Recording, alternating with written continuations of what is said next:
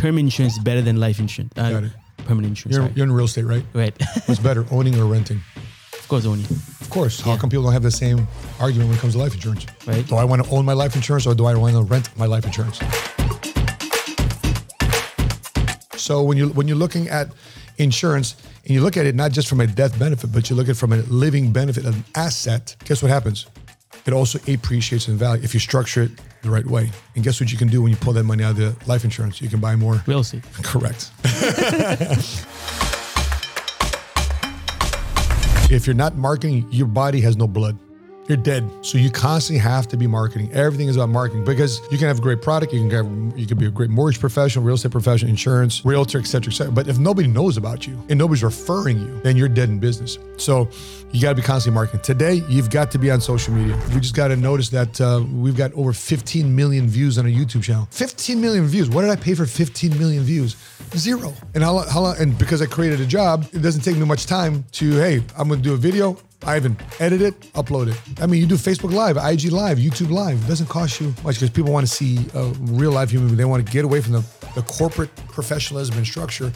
They want to talk to real human beings. And I'll ne- by the way, speaking of the DMs on, on, on IG, I never asked you for anything for Bitcoin, nothing for crypto, nothing. I asked you for zero money. There's a bunch of scammers out there trying to use my pictures, my, my profile, iterations of Money Smart Guy to catfish people into Yeah. sending them money. I never ask anybody for money. The next leaders we're guys, they changed the game at PHP. Next guest is a Marine veteran with a remarkable business success story. And Matt Sapaula. Come in, Matt Sapaula. She's so He is the Money crazy. I never wanted love, so she played me. She wanted all my trust, I said maybe. So she played me and then blamed me. I said maybe. She's so crazy.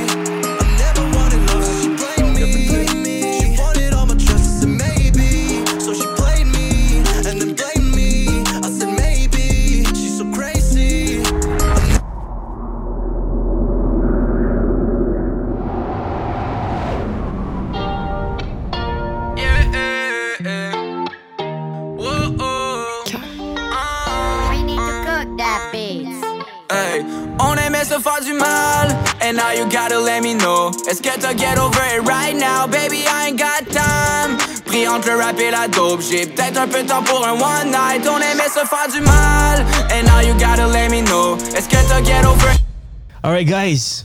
I am with Matt Sapaula. Those for those who don't know, Matt is very big in Dallas. Actually, the whole states. Uh, financial advisor, insurance broker, financial advisor before. Now you're insurance broker. Uh, more than 22 years of experience in that field. Yeah. Um, yeah, you're doing great thing. You have a company with more than hundreds agents just for yourself. Uh, man, thank you for so much for inviting me here. I come from Montreal just to have you. That's how I, how I, I appreciate you. So uh, thank you so much, Matt. Welcome. Wel- eh. Welcome to Dallas. So those who don't know Canadian, there's a lot of people that knows you because mm-hmm. they're in the financial in- mm-hmm. industry and you do you bring a lot of values to to them. But for those who don't know, who Matt Sapaula in maybe a minute. Yeah, uh, I served eight years in the Marine Corps. I, you know, I don't come from a very wealthy family. Our family immigrated here from the Philippines, so that means that I was groomed to be a nurse one day. Really, nurse. Oh, yeah, of course, some some form of healthcare professional. Okay. but I had zero desire to be in healthcare. I didn't like blood. I didn't like math. I didn't like a lot of the things that uh, uh, the subjects that required being a healthcare professional. I wasn't a very good student. I was a 2.2 GPA in high school. And so my, my, my senior year in high school, I enlisted into the Marines at 17 years old. And uh, I served eight years on active duty in the, in the Marines. And it was my seventh year in the Marines that I was looking for something else to do because I found myself in a position where I was married, I was divorced, I was a single father, and the military wasn't going to be a very easy career for me, especially since I had to deploy all the time. And so I had to make sure I found a career where I can be there for my children because I wanted to be I wanted to be a dad. And so I chose my, my children versus I, you know, me choosing to stay in the military. In the industry that I fell into was the insurance business, was the financial services. So my first two, three years in the financial services industry, you're right. I was I was a financial advisor. I was a Series Six, Series 63. I was a mutual fund guy. I was a variable annuity guy, variable universal life guy. But since then, I saw the great uh, the, the, the, the, the, before the Great Recession, I saw the first recession, which is 9 11. And that's when I realized what worked and what didn't work for the demographic that I was looking to serve, which was a multicultural demographic of America. I, I can see that. Like uh, when I came, there was hundreds of people sitting down. They were all multicultural. That's Right. crazy. And um, for like a, for me myself, I'm I'm trying to build a mortgage company with a lot of brokers. Mm-hmm. right. And since since I'm an immigrant, I come from my country, Sri Lanka. Uh, what would what would be the best advice for me, like to grow a team like this, multiculturally? Is there anything you can help me? How do you, how do you guys do it with PHP? I, I think the first thing that I did when building an organization was, regardless of the color of, of your skin, regardless of the, uh, the uh, you know where you grew up, and now, naturally I kind of felt indifferent because I'm new to money. I don't have a college degree. I don't I don't have rich friends. I don't have a lot of. I've never really accomplished much before coming into the financial services world, outside of my promotions in the military. And so, if, if you're going to build an organization, uh, it's got to be built on values. It's got to be built on principles. It's got to be built on a vision and it can't be based on you know bro you're you're sri lankan or you're indian or you're filipino or that's our natural disposition right Yeah, exactly. but I, I just you know i just wanted to say listen i'm an american i'm a canadian i'm an entrepreneur and that's how i built my business it wasn't you know part of the cool crew because i was never part of the cool crew you know i was, I was never voted anything in high school actually i was voted something i was voted most uh, most hilarious laugh you know sense of humor they called me fresh prince in high school Really? yeah and Fresh so Prince. yeah you know will smith Of course. and so that's probably the extent of me being voted to anything. And so when you're when you're looking at you know building an organization, just you know love people, and, you know, you know listen to the problems, listen to the issues, and how your business can solve it. I appreciate it. And you said that you were in the Marines for Mm-hmm. a couple of years. Does did it help you become the person who you are right now and have a lot of success in your industry by uh, by because you work as a Marine before? I think so. You know, if if you if you remove you know the cliche statements of, you know, what did you learn from the Marines? You know, was it hard work? Was it discipline? Was it teamwork? Of course, you learn all that. But I think what really prepared me for business as a Marine was the fact that I didn't look at the color of your skin. I don't care if you're white. I don't care if you're black. You're you're brown. You're yellow. You're purple. I just cared if you cared enough about one color, green. But but you know what? Like as a Marine, like you have you guys you have like strict disciplines, and that's something that you you, you actually bring it with you in the in the financial advis- advisor field because I feel like you could pretty much do anything. You have your own time. You could your your own boss. Yeah, Uh, but you know, bro, there's there's lazy Marines too. Really. Oh, yeah, yeah, we call them out. You know, there's there's lazy Marines too, and It there's doesn't mean anything then. Yeah, I mean, if we, if they got into the Marines, that means at least they came through boot camp. They they got through boot camp, but sometimes when you reach some form of milestone, how many times have you seen someone make a big commission check and they see, you know, it drops the next oh, a month? lot of time. Same thing to the Marines. for a year. Yeah, Marine, like, I- into Marines, I wear the uniform. Next thing I'm getting, I'm gaining weight. I'm not working out, you know, and that's what happened to Marines too as well. So just because they wear the uniform doesn't mean that they're automatically going to be. You got to do something with that uniform. You got to do something with your your service. Nothing's just going to land on your lap. And this is your book, recent book. Yeah. and one of the best selling book. And I have a I have a question about the book. I read the book before doing the interview. Uh, in your book, you talk about failing in relationship and finances, and how you knew it was the result result of your own poor choices. Uh, how does a person knows exactly why he's failing, but doesn't know, doesn't do anything about it? You know. And personally, how did you overcome it? That's my question. Well, for me is is uh, I didn't have anybody around me telling me anything different. I refuse to have anybody else around me that's going to, you know, I, I didn't want to listen to instruction. I'm 21, 22 years old. I know everything. Don't tell me anything, and and yet I'm failing. And so it wasn't until uh, a pastor, he because he saw the girls I was dating, and he's like, brother, I said, listen, man, um, why is it always that you're dating women with issues? Like, well, well, we got all issues. No, no, no. You're dating women with extra amount of issues, a lot more issues than normal. hey, you saw that. And, and I, he saw that. I didn't see it. And he's like, "Are you are you uh are you a lifeguard? You're trying to save everybody, It's crazy. right? You're not. You're not. In other words, you're not stepping up to a woman that has dignity, the woman that, in spite of her issues, has pride in her work, that has dignity in her efforts, that has that's a woman that stands up straight, in spite of her issues. The women I was dealing with were just drama queens, and here I'm thinking that I'm going to save them. And like, I didn't realize I was doing it. So I like, you know, maybe I should listen to people outside my circle. It just can't be me. And when people try to say, bro, I'm just gonna be a good person. I'm just going to be a good person. Well, how do you know you're a good person? How do you, uh, who, uh, who tells you that you're a good person? Yourself? What happens if your values and morals and principles are off? You're a liar, cheater, steal. But in your mind, you're a good person. What's your comparison? What's your basis? What's your foundation? And it comes to my next question. Like you're, you're telling in the book that by applying faith, family, finances, fitness, fitness and fun, mm-hmm. You can achieve success, success beyond your wildest dreams. That's your words. So can you please share, like for those who didn't read the book, obviously the, the goal is them to read the book. Sure. But um, can you please share what do you mean by that for each one of those subjects? Well, you know, uh, you know, faith. faith, yeah. You know, faith was just me. You know, the whole subject. You know, I'm just going to do me. How do you know you is good, right? So I needed to find something that was bigger than just myself, whether it be purpose, whether it be called a God or a creator. I needed to find something that was serving, right? And it just can't be me. I, I can be. I can be my own king. At least in, in, in my in my life. Some people say, "Well, I'm it. I'm it." It can't That's be you because you're limited. I need to find something that had purpose, was that was going to live long past me. Family, I want to make sure I'm there for my family. I make sure they're uh, that the people that I love and care about, the people that are sharing my last name, people I'm associated, that they look to me with dignity and respect. That I'm contributing something to the table. I'm not taking. I'm giving. Um, finances, I want to make sure that uh, I was financially independent. I felt good as a provider. I felt good as a man. I could look at myself in the mirror. I could look at any man in the eye and know that I belong. I'm not indifferent. I belong in circles. I was just at Breakers Hotel. Patrick had a leadership conference with us a, a few weeks ago. This guy was doing an IG live. Hey guys, listen, you know, I was talking about entrepreneurship. I was talking about you know how to plan for your retirement without losing any money. And next thing you know, this guy behind me starts yelling at me. Right, bro, calm down. I'm on an IG live. I know, but you can't tell people that. You can't tell people they don't lose money. You can't tell people they don't lose money. I said, quite frankly, I can because I have financial products and services that I offer that people don't lose money. So slow your roll. Well, you can't tell me that. I I, I uh, own a biz. I own a baseball team. I'm worth three hundred million dollars. You can't tell my my accounts with Goldman Sachs. So this guy thought that just because he differed in opinion with me, he can shout me down and try to bully me that way.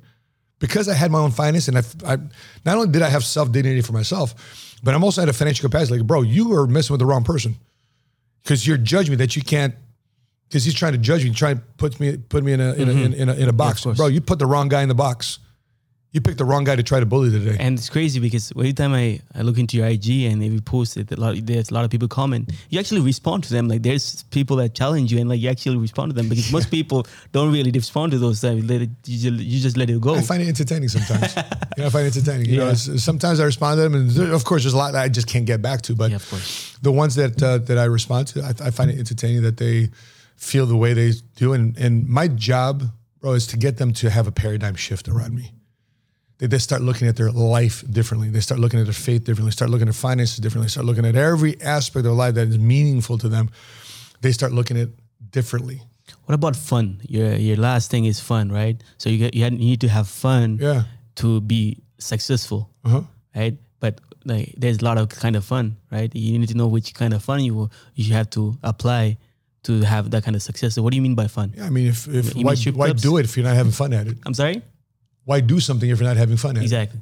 you know mm-hmm. and so if if you're not having fun and now part of the grind you know yeah you're sweating you're, you're bleeding you're crying but it's fun because you're growing you're fun it's fun because you're experiencing areas of your life that you've never tapped into before that's fun you know people talk about fun they want, they want to go to clubs they want to enjoy vacation i have fun winning I have fun by helping and serving people. I have fun by helping people get recognized. They've, they've never been recognized before. I have fun by helping people get to another financial level of their life that they've ever experienced. That's fun.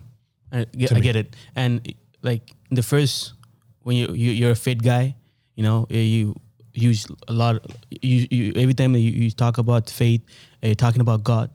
Someone like me who don't really didn't find God yet, and you told me like you can be the guy who's always feeling that he's the king and no one beyond, up- no no one is on on top or you know like what would you tell a person like me uh who who didn't find god but he's looking for You're looking for a God. yeah exactly I, I think if uh, if if you're the type of person that's looking for a God, that there's a lot. Of, by the way, it's it's not for me. It's not about religion. You know, I've, I've been annoyed with religion. I think religion has caused a lot of people to be controlled and to do things they don't normally don't want to do. I've, By the way, I've seen it with Christians. I've seen it with Muslims. I've seen it with Jehovah's. I've seen it with uh, Jewish. I've seen it with with Mormon. I've seen religion control people. It annoys me. and and so I think if you're serving God, which is above religion, you're you're, you're serving the Creator, and and you're serving some. You got to ask yourself, why am I thinking the way I'm thinking? Why do I feel this thing in my gut? Why is my spirit acting in a certain way? That's perhaps an indication that God is trying to guide you. So you're not talking about religion. No. Yeah, no. Okay. No, not at all. Reli- religion to me is annoying. Uh, religion has caused wars. Religion has caused people to go broke. Religion, in my opinion, has caused people to to um, to not have empathy towards somebody that, that don't believe. Because my job is not to get other people around me that believe what I believe. My job is to convert people that don't believe anything, to get them to start looking at life differently. Again, paradigm shift, and let them start seeking more information. So therefore, eventually they start thinking for themselves. And I think religion and schools and government cause you to think one way. Where you can ha- you can have debate, you can have contrast, you can have differing opinions. You know, you're if, like, you're a great leader, right? That's the reason why I'm working of- on it. Yeah. Well, listen, Patrick Bet-David, actually, one of your mentors, uh, mentioned in your book that you're the main reason why you have you became the person who you are today. It's because you were coachable, right? Uh, why most people are that way? Uh, they're not coach- coachable, and like in the beginning, when you're young and you're starting, you you feel like you know everything. and you, don't- you have a big ego. Ego. What's the importance of being? Uh, uh, what's the importance of having a open mind minded? Well, I, I think I think being coachable and being open minded is that uh, you know, for example, in, in your business, I, I, I gather in doing what you're doing, successful in your mortgage business. Have you before this? What were you, what were you doing before mortgages? I used to work as a security guard, and before McDonald's. You weren't going to be happy doing that, were you? and guess what happened when you got involved in mortgages? You started making more money than you should. You ever made. You're wearing suits that you thought you were made. You're creating jobs that, with people and traveling across, you know, uh, country lines that you're not visiting with people that you thought you'd never be visiting, people that you'd never be shaking hands with, right? Yeah. because you're discarding you're starting to discover another version of yourself mm-hmm. right? That's because you became coachable. Yeah. you became, coach because i said i'm not living life this way. And if, i think if you if you continue to grow and evolve and say okay i reached this level. You know patrick always talks about okay you're at top of this current level. Okay guess what? Now you're at the bottom of the next level. You reach the top of that level and guess what? Now you're at the bottom of the next level uh, so on and so forth and that is annoying for people and if you remain coachable you always get to the next level How do you how do how people can know that they're at the bottom of the next level? Because a lot of people they feel like you know there's no level to the their their it's- game. yeah. You know. You know, you know the whole saying, you know, don't compare yourself to other people. But I think we do. Yeah. You do anyway, right? So if you're if you are the smartest and richest person of everybody around you, that's not good. I was- yeah, I remember remember right before you started shooting, I, I told you we went to Paris and Monaco. Monaco humbled me Why? because you can't just be a millionaire there. You got to be like a deca millionaire there, yeah. right? You got to have a lot of money. I think it's eight thousand dollars per square foot to have a property in, in Monaco. 30 what 35 30,000 people there in, in my very small country but everybody there is, is a deca deca deca deca millionaire massive liquid you know you're looking at an apartment building for a small 2,000 3,000 square foot apartment for 8 million dollars in Monaco I'm like I could barely rent this thing let alone buy it I need work to do I'm at the bottom of the next level You know, uh, it's crazy. Like I saw one of the videos of Patrick, and he's actually targeting Canadians for his Vault event. I saw uh, an ad saying, "Hey, Canadians are you guys are used to say that you know you guys don't don't think big." You know, that's that's the reason why she come to the Mm-hmm. Vault event, and I really feel that it's very true. That's the reason why I'm coming to the states Mm. and meeting guys like you because I feel like I want to go to the next level, and Great. you guys are the right the right target for me. You know, so you're right. Like you, like I'm building a podcast. Meanwhile, I'm in a, at the same time I'm building a mortgage company and doing podcasts in French. There's a level where you cannot go beyond it. I'm not targeting French France people because that's another that's another world. We're more um, close to you guys, like the same industry. The way the, the the way mortgages works is very similar to what you guys do. So it's easy for me to like grow from here than doing it in French and trying to target other people. So you're you're, you're right about that. So let's talk about insurance. You know, uh, that's your industry, right? Yep. Do you have an do you um you know how many people have life insurance in the U.S. Not enough. That's the biggest disparity. Um, the the you know, the gap is that there's less people today that own life insurance, and more or less as, as time goes on. And why why most people don't have life insurance? Is it lack of education? Hundred percent lack of education, and people think that whatever insurance has provided their job is sufficient enough. Yeah, that's what I thought also, right? and I'm in the mortgage industry. Mm-hmm. There's a lack of edu- education, so there's a lot of people. Like there's a there's a lot of education to do, and that's that's, something you focus on with, your videos, YouTube, and also other stuff. So is that the main reason you feel like life insurance is uh, is not common in the Yeah, I, I- I think from a if you look at the rich families, you know, you look at the the, the Rockefellers, you look at the the Bushes, the Kennedys, you know, the the, the, uh, the, the Waltons, you know, um, the wealthy families in America have built their wealth by creating generational wealth from one generation to another. Mm-hmm. And the number one way to create an instant estate is through life insurance. And people think it's real estate. That's true. That's one way to do it too as well, but that takes time. But today, if I want to pass on, for example, if I want to pass on hundred thousand dollars today, instantly, no matter what happens to the stock market, no matter what happens to the real estate market, I'm getting a life insurance policy. Because instantly, and and it's also the least expensive. So if I buy, for example, uh, one of our agents was just getting profiled by our company. We're doing a we're doing a video for about what she did with her client. Client's putting eighty dollars a month into the policy, and at 29 years old, sadly, this guy passes away. Instantly, the mother got a two hundred thousand dollar check. Six months, six months, eight months later. So imagine everybody in that family has a life insurance policy. There's one thing to say I have property, but if I want to create an instant estate today and something tragically happens to them as you're growing, because life happens. You know Even as a kid, even as a teacher, something happens. One of the worst things to ever experience is having the death of a child. In case that happens, that child is passing on instant wealth. To as you know, if insurance brokers are, are listening to this. So let me challenge you by telling, okay, real estate. I'm a real estate guy, right? Real estate, you're actually making money passively while you're alive, right? Mm-hmm. So people might ask, tell you, yes, you're right, but that's when I die, right? Like I want to make money right now. I want to make money for myself. And th- what would you say to those people? Well, you buy property, right? Mm-hmm. Is that property built on sand or is it built on a solid foundation? solid foundation. Of course. Yeah. If it's not built on a solid foundation, you're not buying that building. So why are you building your finances the same way? You have to build on a solid foundation because in pursuit of you building real estate in your real estate portfolio, if something happens to you, if you lose the ability to go to work, you lose the ability to find property, you lose the ability to gain tenants, what happens to that property? Not only does it implode, but people that you owe money to, you owe money to now. You're in a worse financial position. I'm not saying don't do that. Do that. Yes, go get real estate, go get property, but build it on a solid foundation. And here's why. We've had many, many people that get involved in real estate. And you know, getting involved in real estate from an investor standpoint is high risk. A lot of people talk about the passive income about real estate, which is true. You get, you know, you, you on paper, that's fine.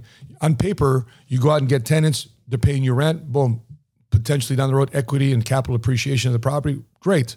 But it's not instantly. There's a lot of work that goes on in that process. There's a lot of work in, in finding uh, uh, uh, tenants. There's a lot of work maintaining the properties. There's a lot of work continue to uh, uh, upgrade the property. There's a lot of work making sure you're paying your tax and your water bills. But insurance is so simple. You just pay the bill.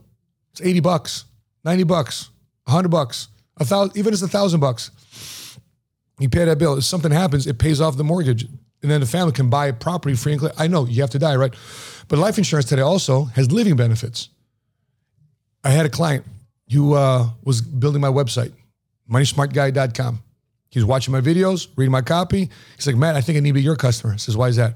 I'm from Trinidad and Tobago's. My wife's from the south side of Chicago. I have two employees that work for my graphic design company. He's put in, you know, 80 bucks, 100 bucks, $110 a wait a month into the policy. A year and a half later, at 38 years old, he has a stroke. Now, he lived. But what can he do right now? He can't work. He can't, you know, he's trying to rehab. He's trying to get his health back together. In the meantime, guess what the insurance company did? They cut him a check for multiple six figures. Rest, recuperate, find the best health. Guess what? Guess who's still employed? His staff. Guess who didn't have to downsize? His children. Guess who didn't have to go get a job? His wife. Why? Because he got insurance. Because he built on a solid foundation. One plan for the worst case scenarios. And again, it's on everything is on education. You know, like teaching people, telling people what's gonna happen if something happened to you, stuff like that. And as a young, someone who's young and watching this, and you know, when you're young, you you feel like you're invincible, right? Nothing happened to you. Everything is good. Health is good. Remember those days? right? So what would you say to him um, uh, if he's targeting young customers, uh, insurance broker who's targeting young customers? Because I feel like it's harder for them to buy a life insurance versus someone who's in the 40s, 30s? Yeah, I mean, life insurance isn't only for dying today. You know, modern policies is just in case something happens to you from a health standpoint, and also money is a, a great way for you to grow that cash in inside a life insurance life insurance policy. Now, I'm not so sure about Canada, but it's very similar. It's very similar. Okay, Very similar. so they probably have some permanent policies up there too as well. Uh, Well, my next question is: Some companies argue that permanent uh, per, permanent um, insurance is better than uh, life insurance, like the term- permanent and term. term insurance. Sorry. Yeah. So, w- what's your opinion on that? Say permanent is worse than term, or no, uh, uh, I mean uh, term insurance is better than life insurance. Uh, Got it. Permanent insurance. you're, you're in real estate, right? right. What's better, owning or renting? of course, owning. Of course. How Yeah. come people don't have the same argument when it comes to life insurance? Right. Do I want to own my life insurance or do I want to rent my life insurance? That's a good way of. looking at it. So, do I want to build equity in my life insurance, which I'm paying? Because anytime I spend money, I want to make sure I build equity. Well, how come you don't have that same mindset when you're looking at life insurance the same way? Do you want to rent insurance? For example, on my on my desk, on my desk right now, okay, back over there, I have a I have somebody that has a policy they've rented for 20 years. They are paying $80 a month for their policy. Now the 20 years is over.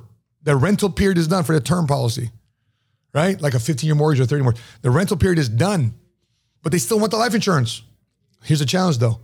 The premium just went from 80 bucks a month to $800 a month. $800 a month in the Because they got older. because they got older. Tw- they got 20 years older. So now they have to pay more money. I'd, so, for example, in the early years, don't you have to pay more money for your own property than renting? Of course. Right. Yeah. In the beginning, the interest is much more than at the end of the year. What's the benefit of doing that? Because your property eventually, Appreciate. right? What do you think happens to life insurance? I Appreciate also. because it's property also it's an asset so when you when you're looking at insurance and you look at it not just from a death benefit but you look at it from a living benefit an asset guess what happens it also appreciates in value if you structure it the right way and guess what you can do when you pull that money out of the life insurance you can buy more Real estate. correct Hey man, I should I should work with you. uh, people are becoming 65 years old, Uh-huh. right? Uh, what do you tell your agents?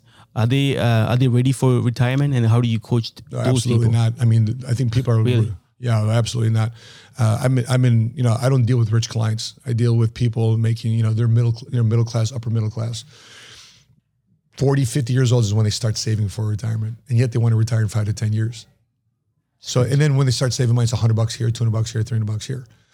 Couple, couple, couple compounding reasons. Number one, inflation. Number two, wages have not kept up with uh, uh, uh, typical cost of living. So, cost of living is exceeding what people are getting paid at their jobs. And number three, people never think about what you did in terms of taking courage and becoming an entrepreneur. I mean, if you didn't take the courage to become a mortgage professional, you'd still be stuck being a security security guard, right?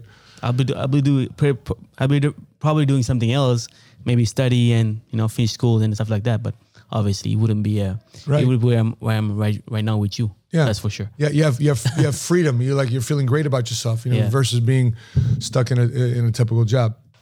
So, sadly, 65 year olds uh, of, of folks. I, by the way, I just had a guy in my workshop this morning. He's 57 years old. You know what he says? I don't have anything to say for retirement. He's 57. He's got eight years to the typical retirement age. Eight years ago. Bad. What would you, Matt? What would you say to me? I said, "You bro, you better bust your tail. You better consider entrepreneurship because here, here's the thing: the typical way to save for retirement is to save ten percent of your income, twenty percent of your income, thirty percent of your income. That's called wealth accumulation, the old way. PHP agency, they've paid me ten million dollars over the last seven years. How have I done it? Because I said wealth acceleration. So instead of waiting for a job to pay me $65,000, $75,000, $100,000 a year over 10, 20, 30 years of my life, I said, let me take ownership of myself, start a business part time, start it while I'm at my job in the, in the, in the Marine Corps, and start transitioning from part time to full time. And, and once I start making more money part time through my business, I can leave my full time job go. Because now I can double my efforts into my part time business and triple, quadruple, 10 times, 100 times my income. So that technique It's called wealth acceleration. So instead of waiting 30 years to make what I'm supposed to make, 40 years, what I'm supposed to make, 50 years, what I'm supposed to make, let me make it in five. And you know what's crazy because I I- look into the the, the client financial situation, right? If only five percent of my clients have hundreds of thousands of dollars on their we call it investment. Crazy, right? That's crazy. It's Like a sad reality. Scary. It's very scary. Yeah. Yeah. What about um like you have a strong opinion on, on insurance broker and financial broker, right? Because when when I when, when I met you in Miami, we did a reel and like you're like you know in the in the in the market we, we are in right now, it's better to be an insurance broker than a financial broker. A, Why is finan- that? a financial broker, like Yeah. a, you talking about financial advisor? exactly. Yeah. Oh, got it. Well, I, I think uh, I, I decided I decided to focus on one area, which is the insurance side of things. Because as a financial advisor, when I was Series Six and Series Sixty Three licensed, I'm putting my clients' money, which is in the multicultural middle middle income community, and they because of lack of financial education and awareness, they didn't understand losses. They didn't understand, Matt, my, my 10,000 became 8,000, my 20,000 became 15,000, my 100,000 became 75,000. They couldn't emotionally stomach that. And I found out that they don't have to with insurance based strategies. So using index annuities and index universal life strategies, they can put their money away for retirement, for a sli- not for everything in their portfolio, but for a slice of their portfolio, they can tuck that money away into financial instruments in the insurance business, in the insurance industry, that's guaranteed never to lose. Now, you ask me, do I got my own TD Ameritrade account? Do I have my own stocks? Do I have my own mutual funds? Do I have my own individual securities? Of course I do. A lot of it because I can individually stomach it. Because I know the stock market goes goes up and down. But as a business, probably not. Why? Because my client, when I when it happened in 01, when when the 9-11 happened, when the stock market started to crash, my office instantly became customer service instead of fielding calls to acquire clients, I'm just trying to do my best to hang on to clients because everybody's freaked out about the drop in the stock market, which is supposed to happen. But now I know this because I'm in the business every day. But my client is working at Jiffy Lube. My client that's working as a as, as a nurse, as a, as a doctor. They're not always seeing what's going on in the stock market. My clients that are working as managers at uh, different companies, they don't always see what's going on in the stock market. They know how to stomach it. All they see is their m- money is less. And if there's strategies that it doesn't have doesn't have to be that way, they don't have to expose themselves to unnecessary risk. And there's a trade-off. If you put your money inside insurance contracts, the trade-off is they have less upside potential. That's true. But also here's a trade-off. No losses. Ever. For the rest of your life. Because right now we're going to, we're going to client statements last time. My wife was going she was dealing with five different clients with 401ks. Average losses this year 24 25% in order to get back what you lost, you need a 50% return just to get you back to what you started with. You didn't gain anything, you just get you just got back to where you started with. Well, how long will it take for you to get a 50% return? One year? Yeah. And if you're trying to get it in one year, you expose yourself to more risk because you might lose even more. So 2000, 2010, they call that the lost decade. Why? Because the stock market went sideways. The typical investor went, went sideways. Our clients in 2000 uh, made money in spite of two recessions. What about like if if uh, someone is listening to this and he he's actually asking he or she asking if it's better to go in the insurance field, mortgage field, or realty realtors field, Yeah. which w- will be the best option? Obviously, you will say insurance, but why? Okay. I got a video out there called 10 Reasons Why I Chose Insurance versus Real Estate. I saw it. Yeah. Okay, good, good. First one for me, I wanted to have stability of income. Uh, for the mortgage professionals watching this right now, Hey, be careful. Be Yeah. careful now. By the way, I, I know. I'm just I'm just asking a very a question. How much of your business last year was refinances?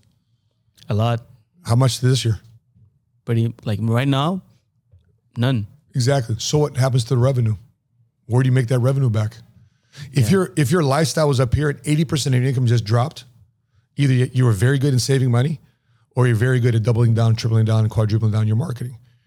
Because if if my income drops like this, because people are no longer refinancing, but my expenses are here, my kids are in private school, I'm living in this neighborhood, I'm driving this car and going to these vacations, I have to make some very tough choice. I have to find a different alternative way to make money. And it's nothing because the mortgage professionals aren't bad people. And that's not what I'm trying to say. It's just the market just shifted. I remember in 08, 09, "Hey, bro, how you doing? Bro, I had 30 deals right now about to close. So what happened? The bank said they stopped lending money. And I went to another bank, they stopped lending money. Went to another bank, they stopped lending money. So bro, his life, and he did all that work for 30 deals, didn't get paid on one of them. So that's you know that that's the reality I see happening again in, in 2022 that I saw in 08, 09. And so that's why my strong opinion is because there's good, hardworking people in the mortgage business, good, hardworking, good people in, the- in the real estate business, and with no fault of their own, their income has dropped by 80%. And so same thing too with a lot of people in real estate. So if the real estate people are showing homes, but they can't get them financed, then they're just looking for purely cash buyers. uh, my opinion on that for what you what you said it's like you said you mentioned it you have to be very good at marketing you know? Sure. Triple quadruple your marketing 100%. that's what i'm doing right now and i'm doing pretty good with mortgages because i'm doing all the marketing video stuff you know Mm-hmm. That's and that's where you got to separate yourself for sure. Yeah, exactly. So um, I understand you have um, you have you have a big sales force, right? You have a bigger, um, the bigger your passive incomes get, the bigger your the sales force is, the bigger your passive income gets. You build a multi-tier business. Uh, you have a massive team. Can you tell me about more about the recruiting model of your of your of your business, Yeah. PHP, please? I mean, uh, everybody recruits, right? I mean, Yeah. you, you, uh, you want to create a mortgage brokerage, you want kind of real estate brokerage. Guess what you need to do? You need to recruit agents. You need to recruit loan officers. So when I decided to shift from being a one man operation where 100% of my income comes from myself and wanted to scale, meaning that I need to have systems and processes to duplicate what I did to be successful into other people. So therefore, instead of me just doing it, I got five people doing it, 10 people doing it, 15 people doing it, and I make a little spread, a little override commission off of everybody that I've tra- uh, trained, helped, and coached. Or, I'm, or if I generate a, a, clientele, I'm splitting with, with this, this client 50 50 uh, with one of my insurance agents. So when you're looking at any model, I mean, regardless if you're a network marketing model like ours or your traditional model, everybody's recruiting. Everybody, everybody's looking for the next stud to be on their team. So why is that like the the recruiting model have uh, bad press?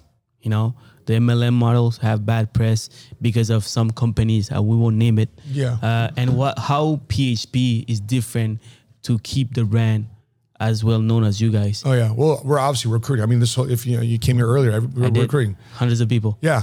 Crazy. I'm, I'm in I'm in a boardroom with it's packed with people looking.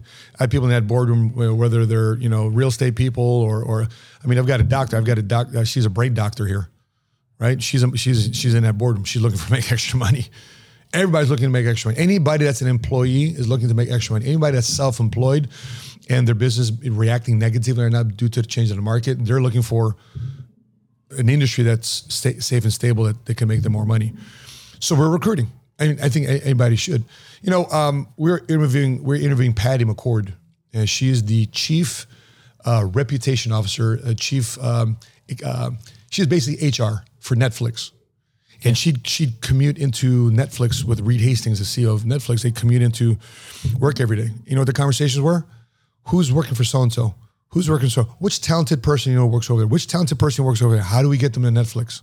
So what are they doing? The whole commute in, they're looking to recruit. If you have a company, don't you want to recruit the best people to work for your company? Definitely, yeah. So why why is the network marketing industry getting such a, a nasty ding? Because they're looking for good people too as well. So it's I think it's a combination of jealousy, ignorance, envy. Because sometimes in these network marketing companies, two things happen. Um, one one is actually justified. One, you've got to recruit people in order to make money. I, I don't I don't agree with that. Uh, that's not the way our company is. I don't care if we recruited 100 people. Just Because a lot I- of companies, that's their model, right? correct. Yeah, because they, they recruit. That's the, the, the that's the, the the way they make money. And they make money on enrollment. We don't make money on any enrollment. no, okay. I don't care if I recruit 100 people today. I don't make any money off them until I get them an insurance license and I get them appointed with their insurance carriers and I get them productive in the field to go see clientele and get them qualified and certified to make sure that they're approved to do so. I don't make any money until that happens. So that's that's a process. Just because I recruit somebody today doesn't mean I make any money. So So already there, you're eliminating a lot of bad press because Yeah. a lot of people come that are coming in. They have to pay. They have to the enroll enrollment fee, and then um, Mm-hmm. Yeah. they they talk bad because they didn't they didn't make it. Yeah, you know? some and by the way, some companies that their enrollment's like five hundred bucks, a thousand bucks, three hundred bucks. Our, ours is one hundred ninety nine dollars one time. If you change your mind in three business days, you get your money back. So it's it's we don't make money on enrollment. So uh, that money goes to support staff. It supports them. And for example, we just had our guys here from uh, all across the country. Our newest uh, uh, our newest um, uh, agency builders, and they're running their own agency now. We brought them into Dallas, and we took a tour tour here at the, at the uh, corporate home office. They saw the commissions department that supports them. They saw the compliance department that supports them. They saw the marketing department, the new business staff, licensing staff, annuity staff. They saw all the personnel that supports them for 199 bucks. And I asked them one golden question: How much money do you have to pay for all this for support? You know, the answer was zero. Pay none of that for that. So, uh, you know, a lot of companies, you don't make money unless you're on auto ship, right? You got to buy X amount of health healthcare products, X amount of makeup, X amount of lotions, X amount, right? There's no requirement here to buy anything. Know, now, granted, you have to consider purchasing a Is that the reason why you're focusing on uh, training those agents to so they can become successful? Because you're really in the field right now. You know, you're you're actually training them personally, all those stuff. Um, because you want to be you want you you want to make sure that those agents become successful. Is that the reason? yes, That's that's how you do the model. Yeah. That's actually that, that's the model everyone should have. Yeah. Right. Ivy, can you do me a favor? Under my red binder, can you hand me those two, those two the life insurance manual and the blueprint? You want to show me something? Thanks, big dog. Yeah, yeah. I'll show you something. Uh, yeah. I mean, m- at the same time, Matt, like I love the model, and in the mortgage industry, there's none. This model doesn't exist, or I I never heard of it, Uh, and I, I feel like I want to get into this model, but I have some blockage. But one of the blockage I have is uh, Thanks, let me sh-. Thank you. Yeah. So this this is our model. So everything we we we we hired a college professor, and and I got together. We got together with our our top guys that are making half a million dollars or more income selling life insurance and building an agency, and we create a manual on how to sell life insurance. So if you want to build a mortgage business and have the same type of system and structure, you got to systematize. You got to systematize what's in your head on paper, so you can teach this to other people. so they can teach it to other people. So they can teach other people. It's crazy. Yeah, but a lot of people don't do that. You know, so so there's there, there's an investment to this. You know, there's a six figure investment Just for the book. In, in- in- right because you have to hire the, the the person that's listening to all of us. You know, he- they got to arrange it. They got to put together. Okay, is this good? Here's first draft. Here's second draft. What are we missing? What do we need to include? And then we come out with it. What I what about what I love about the this system, the, this model is that you're not recruiting competition. You know, some people they they work with you, they learn everything, and then they go somewhere else, right? Mm-hmm. But here, if you want to do that, if someone wants to grow, they just build a team. Mm-hmm. Yeah. and that, that and that team can build another team. Yeah. you know that's something that I really love, and I feel like in mortgages, people when they learn everything from a guy like me, they just leave. So I want to build a model where we could people that those people who are very ambitious, they can build So another team so the, it goes to compensation. compensation. That's So how do I create a compensation structure where they're financially incentivized to stay versus go? And so that's what we figured out here. Now, with that being said, though, that doesn't mean people don't leave us. Of course they leave us. But guess what? They can't take. Well, it's hard to recreate. They can take our manuals, they can take our in- intellectual property, they can take our experiences. But guess what? They can't take. What's hard to duplicate? It's culture culture. right? You when you came in today, you came in not to an insurance company, you came into a culture. You saw the people, you saw the excitement, you saw the energy. We hear it right now. Everybody's yelling and screaming and hooting and hollering. That's not from a manual. That's because people are genuinely excited, people are genuinely enthusiastic, and that's culture. Let's talk about culture, right? Mm-hmm. Uh, Patrick says a lot. Everything is about culture. You know, uh, you're wa- walking the same path as Patrick right now, building a massive company, building all those things that you're building. Um, coach, like I'm building my small team right now. I'm Mm-hmm. 10. Maybe in two, three years, you know, we'll talk again and I'll be 100. Great. Um, Looking I'm forward to building it. Thank you, and I'm building my company, and I'm- and I'm trying to build that culture. What's the best advice you can give me and thousands of people are listening? Yeah. yeah, that wants to build a team and have Culture a culture. built. Yeah, culture is built on what you stand for, bro. It's built on your vision. It's built on your values. It's built on your principle, and it doesn't waver.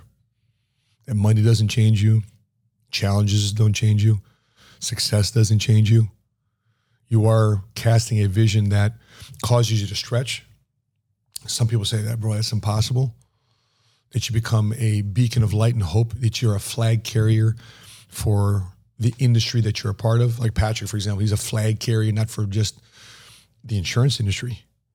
Patrick, is a flag carrier for entrepreneurship. He's a flag carrier for capitalism. He's a flag carrier for America. So that is culture. If it's just about the money, and by the way, that's culture too. If it's just about the money, it's just about the money. But it's not a culture that people want to be in long term. Yeah, like uh, there's a there's a there's something I really like to say to my people is, you know, culture is good, everything is good, but if you don't make money with me, obviously you're gonna leave. So that's where making money should be a culture also, right? Mm-hmm. Because uh, like I could be the greatest guy with great values and everything, but if I don't help you make money and you're in my team, you know, you're gonna freaking leave, right? um, what about um, what was your breakthrough? You know, you could be a financial, uh, sorry, insurance insurance advisor. You guys call it. uh, I'm sorry, Yeah, man. sure. Ad- Yeah, yeah, advisor. that's- that's fine. Um, what was your your first breakthrough that that made you millions of dollars? Because you could be in, lost in the sauce, right? Yeah. And and you have to figure out and the strategies behind Yeah. it. And what was your strategy? My, my, my, yeah, we, uh, my breakthrough is standardization. Not having to be so sophisticated that people didn't think they, they can do what I do. That wasn't based on talent. It wasn't based on whether or not I can do a podcast or do a video. Can I get you to be confident to prospect somebody from stranger to friend, from friend to prospect, from prospect to client, to client to referrals? That's strong. Can I get can I get that process? Yeah. And it's got nothing to do with the color of your skin. It's got nothing to do with your religion. It's got nothing to do with who you love. Guys right? It's a it's a system. You simplify it and then you teach other That's agents. right. And and if if by the way, if you don't if you feel just more comfortable talking to men or you feel more comfortable talking to women, that's going to be your initial clientele. You feel feel more comfortable talking to Filipinos, you feel more comfortable talking to African American, feel more comfortable talking to Latino, that's going to be your clientele initially. But if you want to expand and grow, then I'm going to teach this to other people. uh, I had this question about PHP, why PHP became on the map. You know, like even Canada knows you guys. It's crazy. That's that's awesome. That's awesome, man. And I don't know any other beside Integrity that bought you guys. So, Yeah. um, Yeah, yeah, so, yeah. So it- like obviously you, you answered that question. Maybe not. You said the culture. That's the main thing that put you guys on the map. Is there is there anything else? I, I think uh, also social media. Social media has got a lot to do with. I mean, without social media, I mean, I never started my career with social media. I even started my career with a cell phone. Well, I just sounded old, didn't I? You did. You know, I did. Thanks, bro. Shit, right? But I remember just going to the office and having to make phone calls from my mentor's fax machine. I really sounded old if I just I just put a nail in the coffin. I don't. I don't even know what's You know what fax machine is? but uh, I was, I had a burning desire to change my life, and so when when you when you you're growing a business today, a lot of people can get to a period of success a lot faster than it was in just 10, 20 years ago. I mean, social media in the last five years has changed. I mean, Ivan and I were just messing around with TikTok earlier this year, and he, he grew my channel to 100, what, 110,000 on TikTok. And then, 100, yeah, 120,000. I, I I can't remember the last time I really looked at TikTok, but knowing what we're doing here today and him chopping my videos and editing my videos and uploading to TikTok, we're 100, 120,000 on TikTok. I haven't even tried, but we know social media has got to be in a Tell, position where to we tell got, me you're the you're the guy who responds to my DMs though. I am the guy who responds Okay, to the DMs. okay. Correct. Yeah, it's it's not. I'm, I'm never. That's your guy. Okay. Yeah, and if I, and if I ask him to respond to DMs, I said say it, say it this way, and I know he's who he's talking to. He doesn't. He does. I, I've never asked him once. Hey, respond to my 15 DMs. Right. I'm I'm the one that that I want to make sure that people know it's me. And I'll never. By the way, speaking of DMs on, on on IG, I never ask you for anything for Bitcoin, nothing for crypto, nothing. I ask you for zero money. There's a bunch of scammers out there trying to use my pictures, my my profile, iterations of Money Smart Guy to catfish people into Yeah. sending them money. I never ask anybody for money on DM. So I just want to make sure that, that people you. realize on DMs. but when it comes to you know social media, you know, it, social media allows you to be everywhere, and it's not which platform you should be on. You need to be as many platforms you can be because you're getting these eyeballs for free. I mean, uh, we just got to notice that uh, we've got over 15 million views on our YouTube channel. 15 million views. What did I pay for 15 million views? Zero. And how, long- how long? And because I created a job, it doesn't take me much time to hey, I'm going to do a video. Ivan, edit it, upload it. Doesn't take much time. And be- your agents watched it. And yeah, uh, yeah. And even before Ivan, I mean, you do Facebook Live, IG Live, YouTube Live. It doesn't cost you much because people want to see a real live human being. They want to get away from the, the corporate professionalism and structure. They want to talk to real human beings. So my question is the following: marketing. You know, mar- everything is about marketing. You can be mm-hmm. a great insurance advisor, broker, mortgage broker, realtor, but if you're shit at shit, if you're doing, if you're not good at marketing, if you're shit at marketing, you can't get too far. How important is marketing, and what's the best strategy you could you could advise insurance brokers? Yeah. Marketing is the blood of your business. Blood. If you're not marketing, your body has no blood. You're dead. So you constantly have to be marketing. Everything is about marketing because you can have a great product. You can have, you can be a great mortgage professional, real estate professional, insurance, realtor, et cetera, et cetera. But if nobody knows about you and nobody's referring you, then you're dead in business. So you got to be constantly marketing. Today, you've got to be on social media. You need- got to be. You've got to be 100%. You got to be on social media. Uh, I was, I remember I was at the last Vault conference and uh, someone goes, Hey, uh, what's your IG? The guy goes, well, I'm not on IG. The guy looks at him, Are you a real person? Yeah, that's crazy. All right, you, you've got to. I mean, it's, it's like saying, uh, it's like uh, back in the 1990s. Well, I don't need a cell phone. Eventually, everybody got a cell phone. You know, so you have to, st- you know, stop fighting. O- Otherwise, your competitors they'll be on social media, and your and your potential clients are going to see your competitors more often than they see you. So go ahead, follow that strategy. Not trying to be on social media, not trying to build your personal brand and your company brand. See how that works out in the next three, four, five four, it's years. cool to have an IG, TikTok, all that stuff when you're consuming, but like you have to produce content, content, right? And people, are you all in for videos? I guess you are. You know, telling your agents to do Mm-hmm. videos, uh, but a lot of people are not comfortable with it in, in Mm-hmm. front of a camera. Why would you say to them? Uh, what, what what they can do differently? So there's finite activities and infinite activities. There's short tail And activities. now I'm learning. Yeah.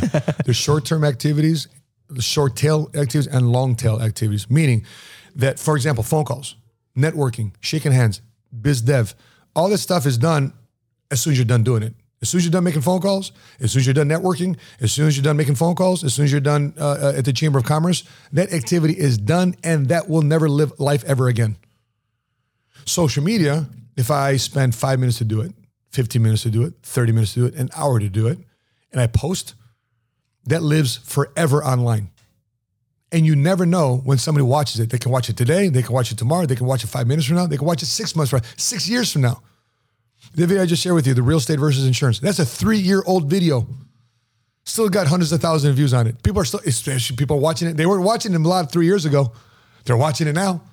Why are they watching now? Because the times have changed. Market. And, and and the topics was evergreen. It was good whether or not it was 2019. It doesn't matter if it was 2021. It doesn't matter if it's 2028. They're topics that stand the test of time. And when somebody runs across you and says, okay, I like this guy. I like the way this guy sounds. I like the way the guy talks. I think the guy's smart. I think I can trust this guy.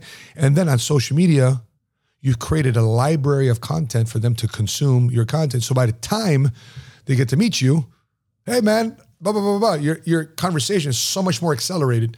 You're not explaining who you are, not explaining your company, you're not explaining what you do. They already know what you do. They already know what you're about, and they're excited to just be in your They just want to give you money, their Yeah, their money. money. and then you just have to be comfortable knowing that there's certain people out there that just probably never like you. And the coolest part, either one or two things happen. You'll never hear from them. Or number two, they'll troll you. And by the way, trolls are good. You know why? Because they help with the algorithms, right? Yeah. The algorithms of the social media. Oh, there's engagement. Well, they don't know if it's positive or negative. They're just looking for keywords to make sure it's not you know, violent or, or, or, or aggressive or you know things that uh, might get you canceled today. But if they want to troll, listen, troll all day long. And I I don't mind having different opinions. Whole life insurance, permanent life insurance versus term insurance. I don't mind 15 year mortgage versus 30 year mortgage. Buying a buying a car cash or no cash. Buying a car brand new or buying used. I don't mind differing opinions. Why?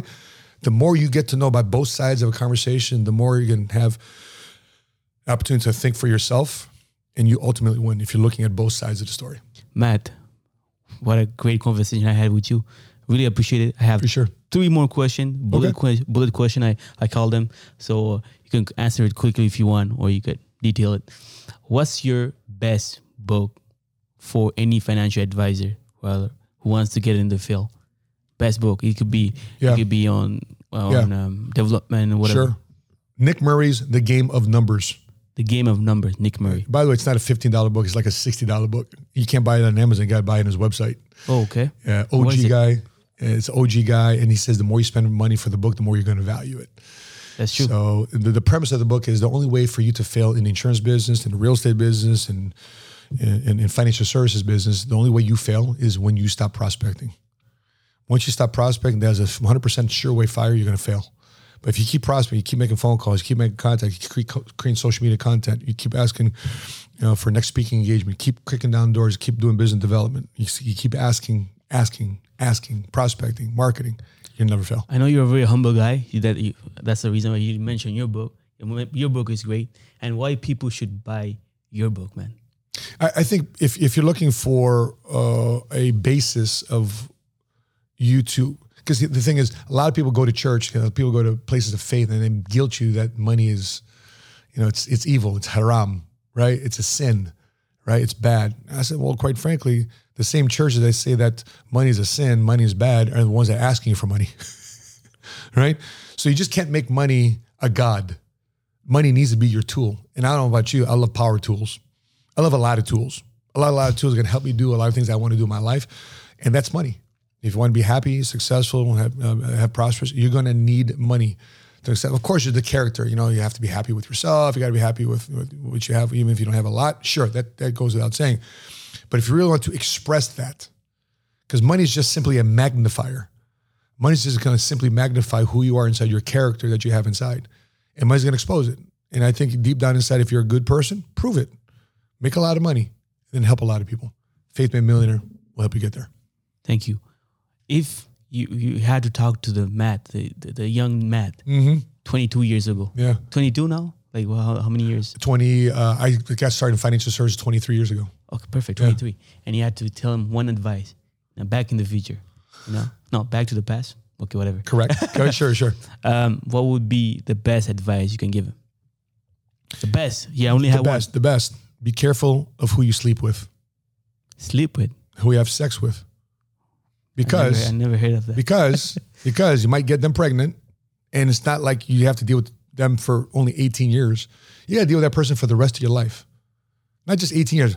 If you get past to the child support uh, phase, uh, 18, because if you sleep with that person and you don't like them, you got to deal with their character. It was one thing if to see that they were hot at the club. So they see them on Instagram, they're hot. But you've got to deal with a nasty character person that's beautiful on the outside, but nasty on the inside. You have to deal with that person and it's has to cost you a lot of grief, a lot of emotion, a lot of animosity. There's going to be man. there's going to be things inside your spirit that you think about and act upon that you think you'd never do before if you connect with the wrong person because that person is going to threaten you that person is going to manipulate you the person is going to make you feel this big because they're trying to get out of the, out of you what they want for themselves if you sleep with the wrong person and have a, and have a kid with them.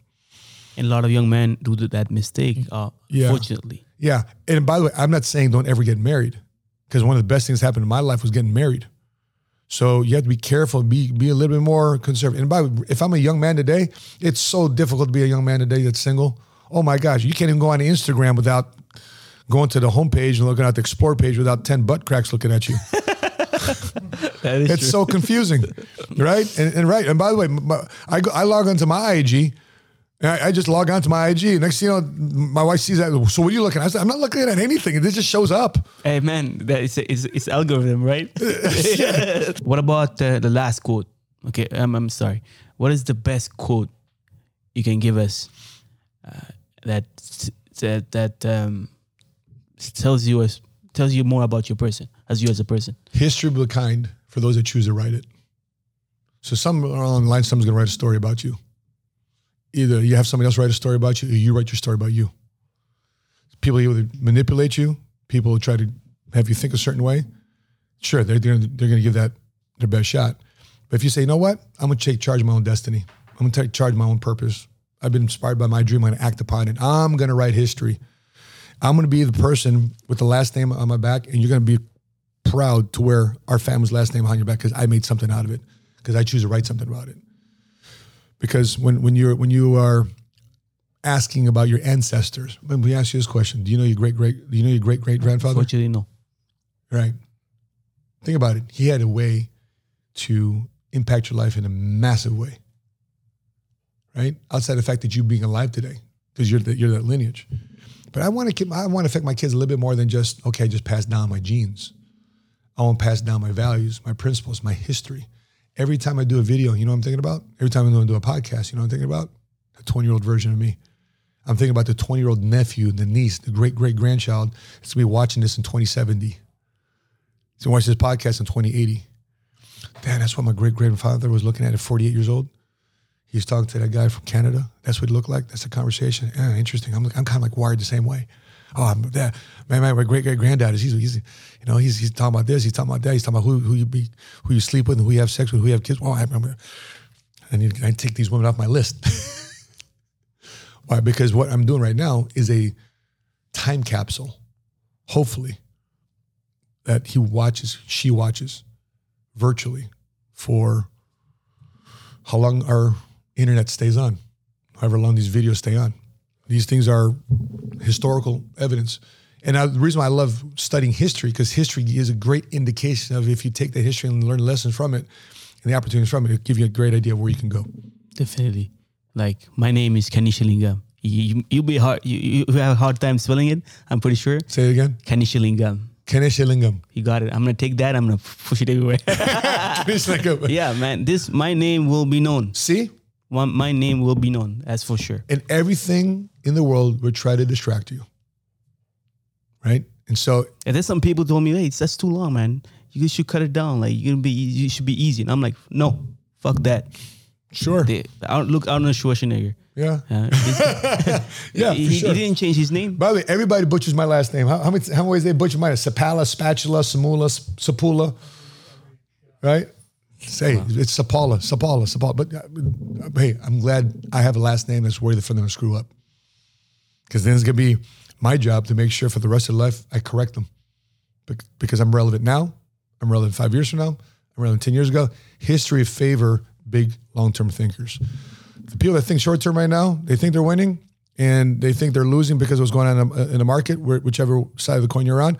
History will always favor, not the short-term thinkers. The history will always favor long-term thinkers because long-term thinkers, they're the ones that's writing history. Let's just drop the bomb here. Thank you so much, Matt. It's a pleasure having you, man. I You got it, bro. I love the Thanks for coming in. conversation. Yes. Hey, I have a small gift for you. This is for Matt. Oh, oh, snap! Yeah, man. What? Show the camera. Mike Tyson, baby.